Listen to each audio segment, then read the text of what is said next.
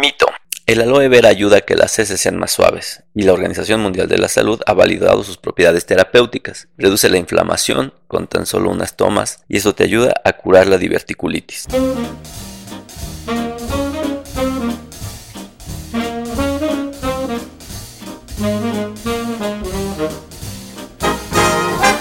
Bienvenidos al podcast de Esmigastro. Soy el doctor Norberto Chávez, gastroenterólogo y hepatólogo. Gracias por escuchar esta nueva emisión. En cada capítulo encontrarán respuestas reales a sus dudas en salud digestiva. Bienvenidos.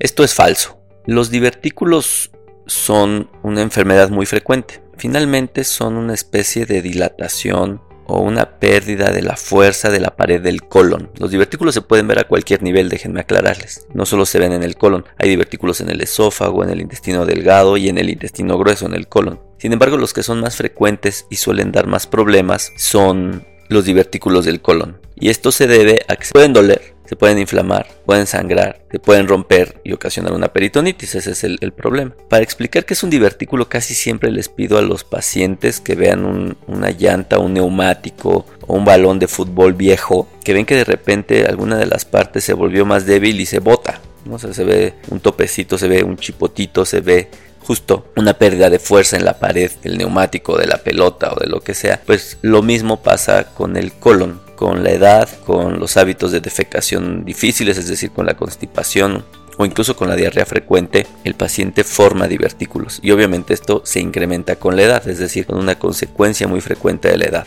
En la mayoría de los casos no van a dar ningún problema. Sin embargo, como les mencioné, en algunas ocasiones pueden tener síntomas que van desde solo molestias hasta condiciones que pueden requerir una hospitalización o una cirugía. Considerando que los divertículos son una alteración morfológica, es decir, una alteración en la estructura de nuestro colon, es imposible que se puedan curar a través de un mecanismo que no sea una cirugía. El ejemplo que pongo siempre es si una llanta está ponchada, por más que le pongamos pastillas homeopáticas, por más que le pongamos fruta o le untemos cosas, pues no va a funcionar. Debemos de cambiar o arreglar físicamente la alteración que ocurre y lo mismo ocurre con los divertículos. Es decir, si tenemos una complicación como una inflamación del divertículos o ruptura de divertículos, sí es necesario acudir con el médico y recibir un tratamiento médico. Igual si hay un sangrado del divertículo, pues es muy probable que requiera un tratamiento endoscópico y en ocasiones hasta una cirugía. No hay una manera de prevenirlos como tal.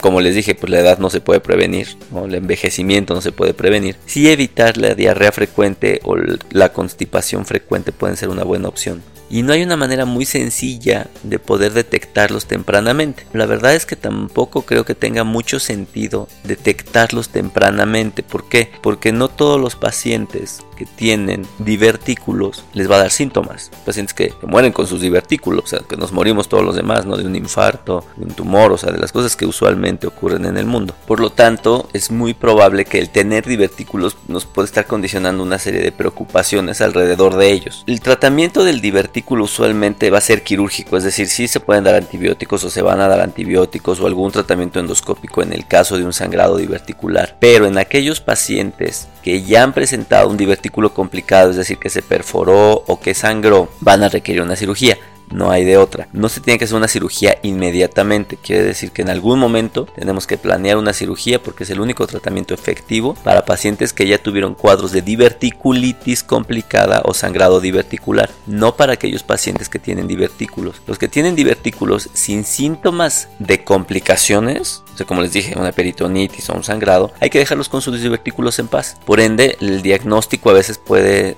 no ser precisamente útil cuando el paciente o cuando un mal médico toma las decisiones. ¿Por qué? Porque obviamente no faltará alguien que les diga que sin tener síntomas gastrointestinales severos les quiere operar los divertículos. Hay muchas maneras de darse cuenta si uno tiene divertículos, pero solo son a través de estudios de laboratorio. No hay una manera no invasiva de darnos cuenta. La manera más sencilla puede ser a través de algo que se llama colon por enema, que no es un estudio simpático porque es a través del, del ano con una cánula infundir un medio de contraste. Un medio de contraste lo que hace es pintar o rellenar el colon y tomar una radiografía. Esto nos permite ver con mucha certeza los divertículos. Sin embargo, también la colonoscopía es un estudio que nos ayuda a detectarlos tempranamente. Te puede ver en una tomografía también. En los ultrasonidos, la verdad es que aunque los libros dicen que sí, la realidad es que no es tan fácil. Así que como pueden ver, el diagnóstico de divertículos requiere un estudio invasivo. Y como les decía, si no vamos a tomar una decisión adicional al respecto, pues no entendería por qué estar haciendo o buscando intencionadamente los divertículos. Creo que los divertículos al final del día sí son una enfermedad que debe de centrarse particularmente en la atención médica. Hay otras enfermedades en donde nosotros como pacientes podemos hacer mucho, en la detección temprana, en la prevención, en su tratamiento. Pero la verdad es que los divertículos poco podemos hacer. Si es bueno evitar cosas que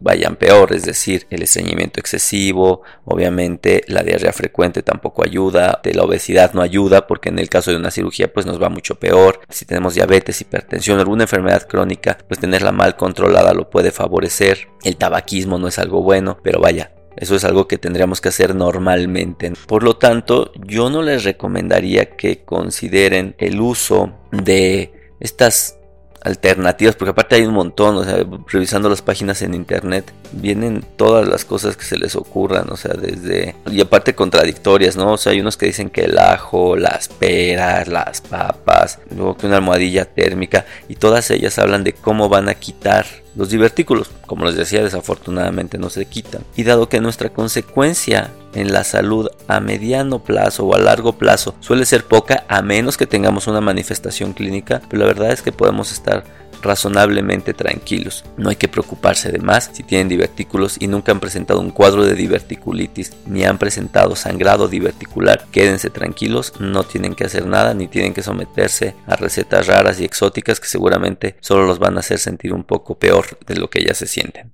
Espero que hayas disfrutado esta emisión. Te invito a seguirme en mis redes sociales, Twitter, Facebook, Instagram, Stitcher, Spotify, YouTube, en donde me encontrarás como Es mi gastro y descubre más información que te será de utilidad. Nos escuchamos en la siguiente edición.